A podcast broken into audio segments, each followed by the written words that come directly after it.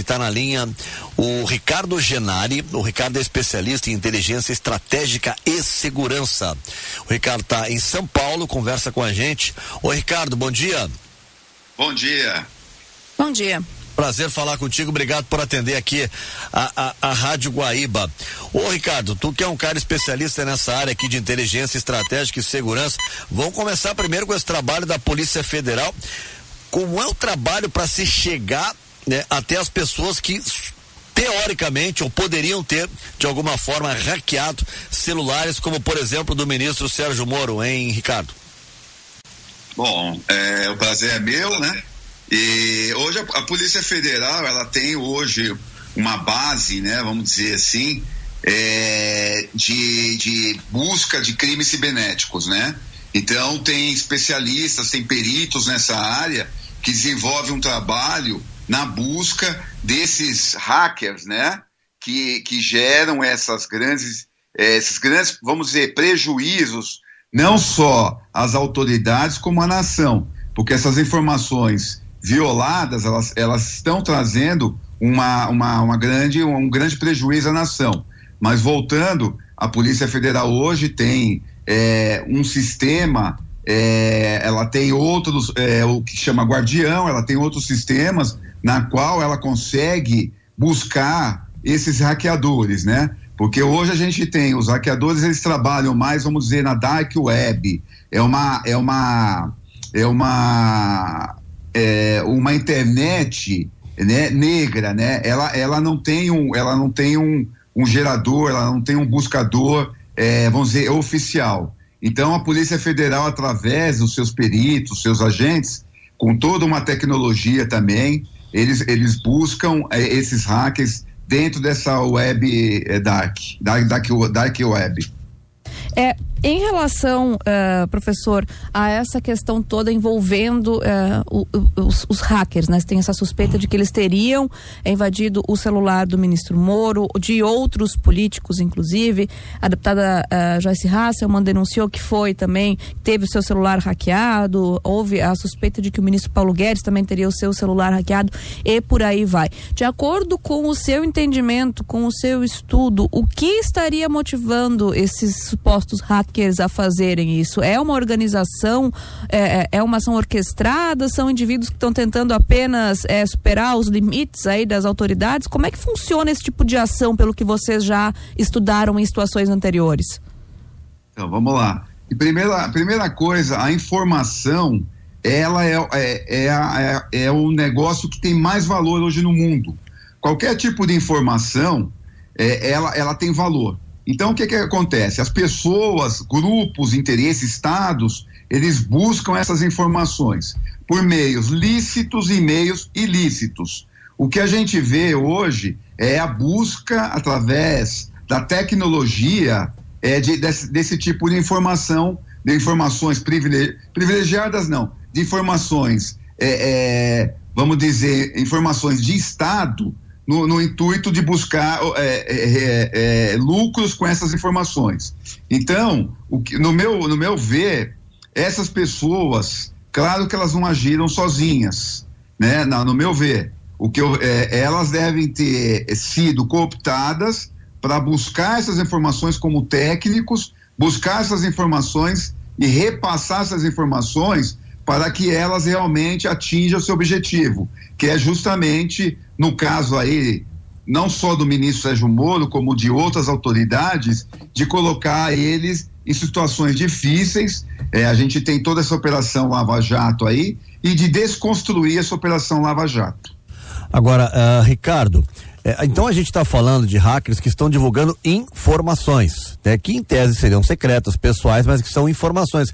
Não estamos falando, por exemplo, de fake news. Não, pelo que a gente vê, pela própria, denun pela, pela própria denúncia é, do ministro e de outras autoridades, realmente os telefones deles, através do Telegram e outros sistemas, foram violados. Né? Então, é, é, o que acontece é, nessa violação, surgiram essas informações que estão sendo transmitidas aí pelo país, pelo país afora. Esses hackers, eles são brasileiros, eles são de outros países, são grupos mistos. O que, que vocês sabem até agora a, a respeito deles? Então, os que foram presos aqui no Brasil, eles são brasileiros. Porém, o que eles usam, a, a, a base, eles usam, eles usam é, base no exterior, justamente para dificultar o rastreamento e não serem punidos no Brasil. Então, todo, toda, todo o sistema que eles utilizam, eles não utilizam a base no Brasil, né? Como qualquer um de nós, a, a gente utiliza a, a, as nossas operadoras. Eles não. Eles estão usando é, essas bases de fora, usando a Dark Web. A Dark Web não tem uma fiscalização, ela é negra mesmo. Qualquer pessoa que consiga entrar, os provedores deles não são provedores oficiais, não são, não são de empresas, eles são abertos. Então, cada um faz o que bem entende lá dentro. Então, o que acontece? Esses provedores que eles estão utilizando, essas bases, são bases internacionais. Pode ser uma base na Rússia, um provedor da Rússia, pode ser um provedor da África do Sul, pode ser um provedor da China, pode ser qualquer um, justamente para dificultar o rastreamento pela polícia no Brasil. E o senhor mencionou também que esses hackers, né, o, enfim, os, essas pessoas que atuam dentro desse universo, elas buscam lucro, ou seja, elas podem agir por conta própria e depois oferecer esses produtos ou não. Alguém, em tese, as contrata já de antemão para que elas é, hackeiem determinadas figuras. Ou as duas coisas? Perfeito. As duas coisas, porque o que acontece é o seguinte: quando você tem uma informação, não precisa nem ser o ministro Sérgio Moro. Eu, você, qualquer um de nós se a gente tiver alguma informação e alguém tiver algum interesse, eles vão buscar essas informações. Por mais que a tecnologia, a tecnologia avance, também o crime avança. Então, quer dizer, esses hackers, eles são muito bem preparados no intuito de buscar essas informações. Então a gente vê até na televisão, muitas vezes, né, a busca desse tipo de, de informação. Então, para um hacker, uma, uma pessoa preparada, porque eles são preparados para isso, é, às vezes é muito mais fácil. Então, é por isso que a gente precisa se cuidar. Então, o que eu vejo no, no caso das autoridades é uma falta de cultura de segurança e não preparar o seu material para que seja utilizado. Ricardo, o, o Telegram, logo que deu o, o, o a, a, notícia do vazamento e, e, a denúncia de que teriam sido hackers, colocou até um, ele tinha até um, uma, uma espécie de um, um desafio na sua página, né, oficial, que pagaria 200 mil dólares para quem conseguisse, de alguma forma, uh, burlar, né, invadir as mensagens do Telegram para provar que eles dizem que são 100% seguros. É possível realmente, porque essas mensagens, especialmente no episódio da Lava Jato, se fala que foram mensagens hackeadas do Telegram. É possível me realmente hackear e pegar esses dados do Telegram? Olha, não existe sistemas 100% seguro. Todos os sistemas existem as vulnerabilidades.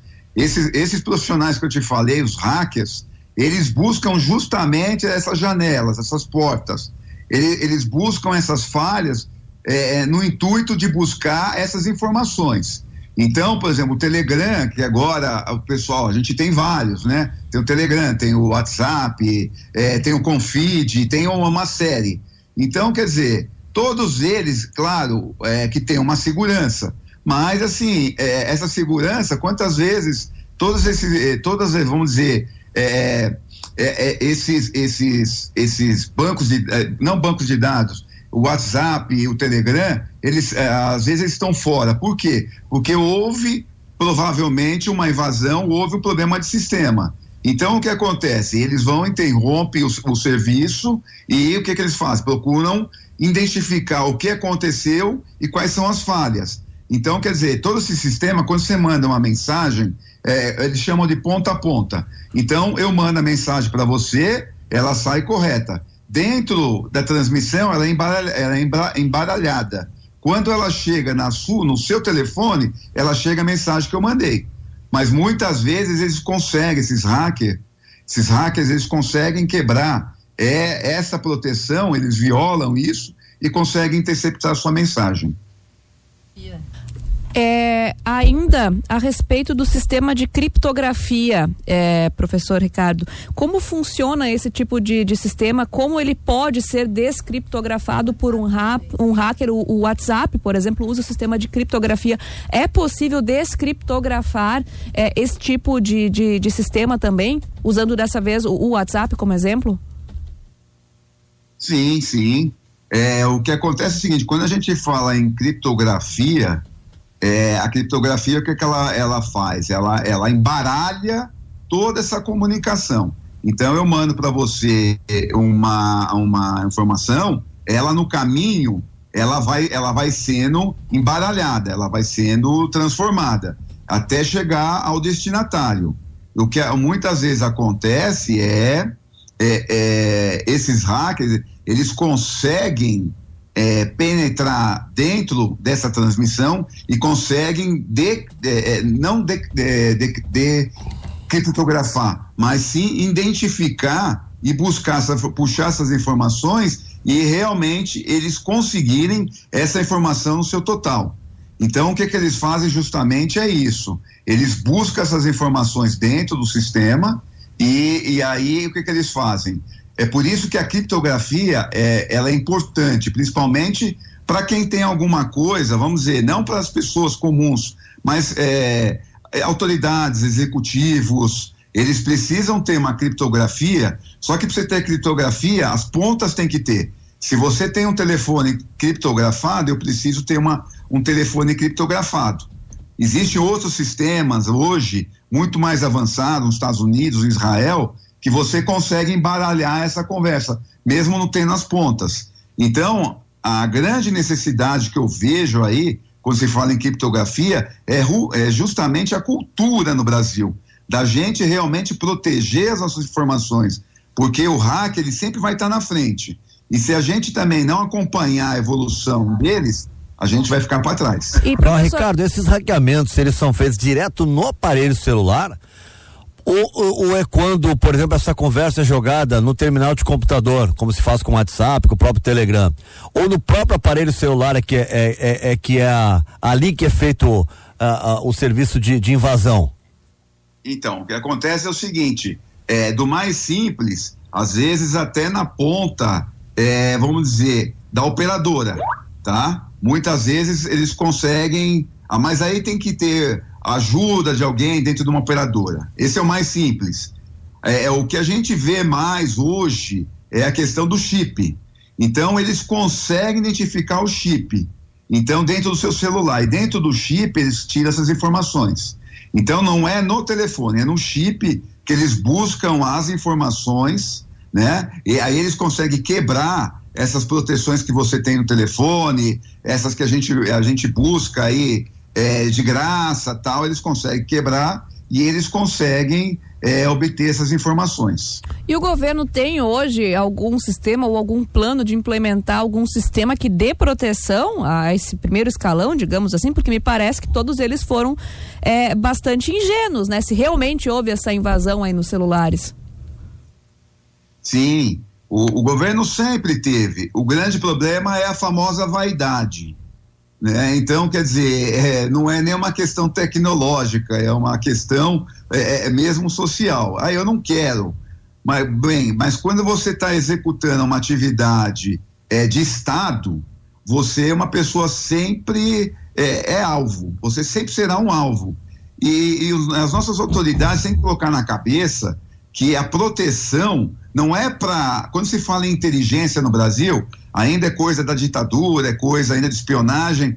Justamente ao contrário, é para você fazer a contra-espionagem, quer dizer, é para você proteger essas autoridades. Então a gente tem a BIM, que é, o, que é a Agência Brasileira de Inteligência, a gente tem a própria Polícia Federal, que tem é, sistemas que possa proteger essas autoridades, desde o presidente da República até um, um ministro, um secretário, a, a, alguma pessoa. Mas o que eu vejo no Brasil, a grande dificuldade não é, é dessa, dessas instituições protegerem, é que as pessoas não querem. E aí, quando acontecem esses fatos, todo mundo corre para tentar, primeiro, é, é, mostrar que essas informações são verídicas e depois ficar toda essa essa conversa. Então, o que eu vejo, o, o, o GSI também, que é o Gabinete de Segurança Institucional, ele tem a obrigação de pelo menos preparar um manual, orientar a, a esse, essas autoridades para que isso pelo menos seja mitigado. Porque, como eu disse, não existe risco zero. Sim. Então a gente precisa estar preparado para isso. Agora, Ricardo, a Jandira, por exemplo, está dizendo assim que, bom, o que o Ricardo está dizendo é que as informações do hacker então são verdadeiras. Houve uma invasão, mas não há até agora falsificação. Há uma, uma divulgação de informações secretas. Seria esse, seria, seria essa denúncia. Mas não há uma denúncia sobre, por exemplo, uh, falsas informações ou falsas é, é, textos editados, adulteração. adulteração, não há nada. A, ao que há até agora seria uma invasão de telefones de autoridades e divulgação de dados. É isso que foi constatado, Ricardo? Então, mas é o que acontece é o seguinte, a, na própria, então, aí a gente está tendo aí um, um, vamos dizer, um quadro maior, porque já houve é, o próprio Greenhalgh lá, ele já colocou uma situação que houve uma adulteração é, em, em algumas datas. Então, quer dizer, ele recebeu realmente informações é, é, desses hackers, ele recebeu essas informações. Agora, o que parece que houve, em algumas circunstâncias, a, a, quando ele recebeu as informações, ele recebeu, ele imprimiu isso, e quer dizer, e houve algumas alterações disso, principalmente em datas, que ele mesmo já reconheceu isso. Mas as informações retiradas, eu acho que na sua maior parte são informações verídicas. Bom, aí a gente chega num outro ponto e eu não vou nem usar o exemplo da Lava Jato, ou, ou melhor, é, dessas conversas, né?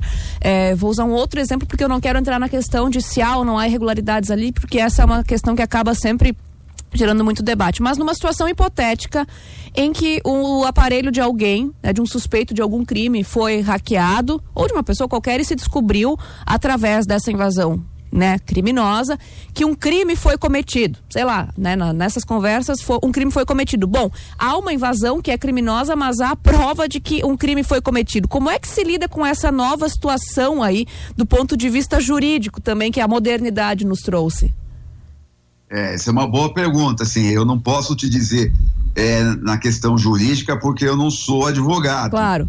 Mas assim, o que a gente a gente percebe é, e, que de, e que a Polícia Federal está fazendo é esse inquérito. Esse inquérito ele vai ser baseado em provas, não em suposições. Então, quer dizer, a Polícia é, Federal está fazendo toda a perícia desse material, essa peri, é, esse material está sendo periciado e depois irá para o Ministério Público, que terá essas provas, e aí vai ser uma decisão judicial né? Provavelmente a, o próprio a próprio judiciário vai tomar uma decisão disso. Não se ela é falsa ou não, mas sim a questão política e jurídica. Se realmente é, houve privilégios ou não na questão da conversa, principalmente entre o, o agora agora ministro Sérgio Moura e o, os, o promotor de justiça, é, procurador desculpa, o procurador da República. Então é isso que o, agora que a Polícia Federal está colhendo essas provas, investigando, e quem vai tomar a decisão vai ser o judiciário. Perfeito. Bom, uh, Ricardo, uh, já que a gente está falando nisso de nessa questão toda, vamos colocar só um outro assunto rapidamente na roda aqui que foi é um assunto que que estourou talvez na eleição de Donald Trump, no Brasil se viu como nunca na eleição da Índia foi usada uma barbaridade, que são as fake news. Eh, a nossa tendência é da, da sociedade, desse meio eh, digital, é que elas seja incontrolável, cada vez avance ainda mais as fake news, ou alguma coisa aí vai, vai ser feita para que a gente consiga ter um pouco mais de confiança nas notícias que chegam pela internet também, hein, Ricardo? Olha, vou ser muito sincero, na minha opinião, isso vai. Vai piorar. É justamente que eu, a informação ela vale muito dinheiro.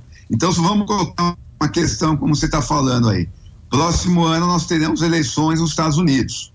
Quer dizer, a gente não está falando de uma coisa, de um, de um resultado de uma partida de futebol. Nós estamos falando de uma eleição do maior país da Terra. Então, quer dizer, o que vai aparecer, porque os interesses são muito grandes. A gente sempre, quando a gente fala em informação, a gente tem que pensar o seguinte: o que é importante para mim que as outras pessoas precisam, querem saber. Então, quer dizer, no caso lá, é uma eleição presidencial que está o, tá o atual presidente da República e outros adversários. Os interesses são muito grandes. Então, com certeza, aparecerão centenas ou milhares de informações fake news.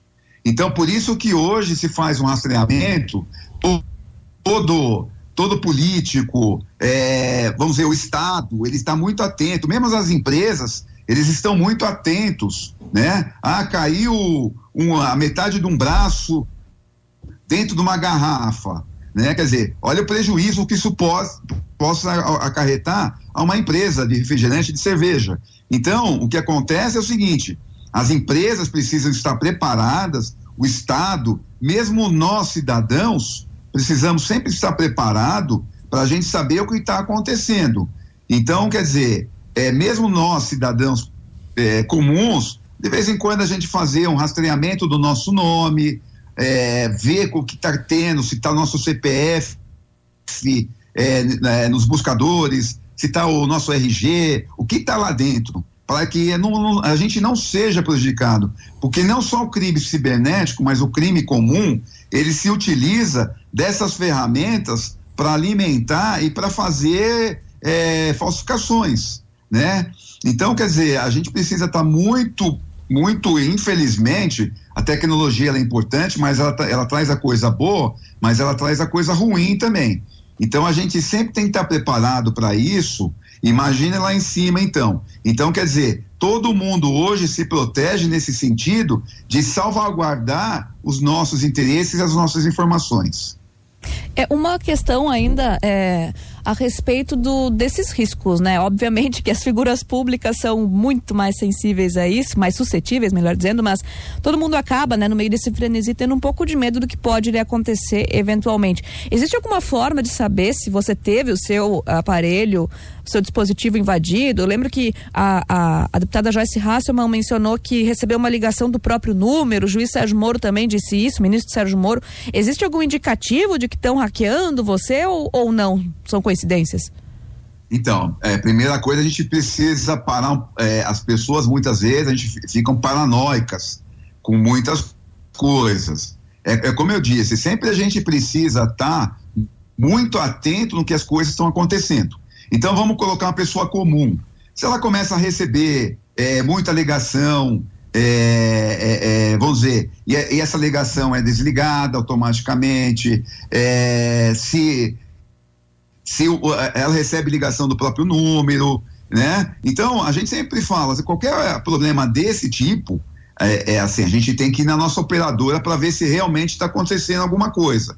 Porque nós, pessoas, vamos dizer, mortais, a gente não tem uma, a gente não tem uma tecnologia para a gente. Existe vários, é, vamos dizer, é, grátis. Tudo que é grátis tem falha, né? Então, quer dizer, a gente precisa tomar muito cuidado.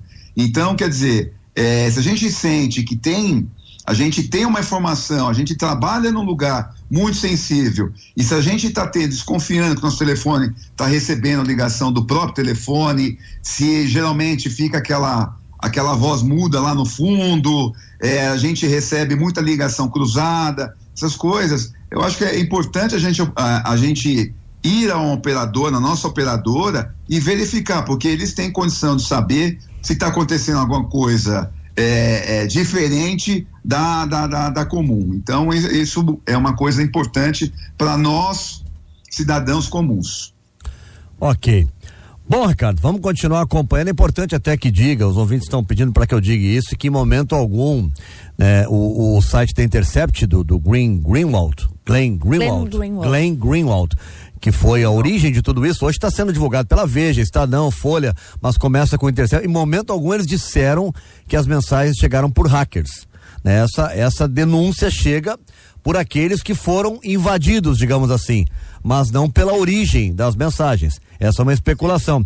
Você é, você está convicto, ô Ricardo, necessariamente que foi hacker? Ou pode ter sido alguém lá da Operação Lava Jato, algum promotor, procurador insatisfeito com, com o andamento que vazou tudo isso? Olha, é uma, é colocação interessante, porque é, é, o que a gente sabe que é divulgado é justamente que os telefones das autoridades foram violadas. Mas é, hoje foram, ontem foram presos quatro pessoas, né? Porém, é como eu te falei, a gente não sabe é, de quem é o interesse dessas. É como você falou, pode ter saído em qualquer lugar e entregue a, a, a, ao Greenhouse ou, ou, qualquer outro. Poderia ter, ter entregue isso para você. Depende muito, como você disse, né? Se a gente pegar um cenário, a gente fala, bom, ele é, ele é casado com uma pessoa do P, um deputado do PCdoB. Então, do, então seria muito do PSOL, acho que é do PSOL. É do PSOL. Então seria, é isso, seria muito interessante você passar por um adversário isso aí eu tô, tô, te falando, até tecnicamente, como uma questão de inteligência. Sim. Eu passaria para um adversário, que esse adversário seria inimigo, e aí essa notícia viria a público, aí do outro lado diria, não, não é. É uma questão, é, foi o adversário que é, eles são, eles são de esquerda tal. Então o que você está colocando é, é bem interessante, porque a gente não sabe a origem. A gente sabe que os telefones foram vazados, mas a gente não sabe é, quem quem pegou, quem está com essa com esse vazamento. Então, pode ter sido até do governo, pode. Pode ter sido realmente de hacker, pode. Pode ter sido uma pessoa comum, pode. Então, é como eu falei, quem está investigando é a Polícia Federal. Então, eu espero, espero, como o país também espera, que realmente saia de onde começou a origem disso e até e quem entregou isso para, para o Intercept. Ok. Ricardo Genari, muito obrigado, professor Ricardo. Aí foi um prazer conversar com amigo, professor de contra-inteligência empresarial. O senhor é professor da FIP ainda, Ricardo? É, estamos lá ainda, né? Não sabemos, né? É. Não, a gente usou ainda porque às vezes a gente pega uma informação, né, vai na internet, busca e as coisas são dinâmicas. Mas não, ele é professor Sim. da Fundação Instituto de Pesquisas Econômicas. Sim. Tá bom, Ricardo, muito obrigado pela gentileza aí por atender a paciência aí de conversar conosco aqui na Rádio Guaíba. Muito obrigada. Agradeço aí, muito obrigado aí. Um abraço a todos. Valeu, valeu, obrigado. Ricardo Genari, especialista em inteligência estratégica e segurança.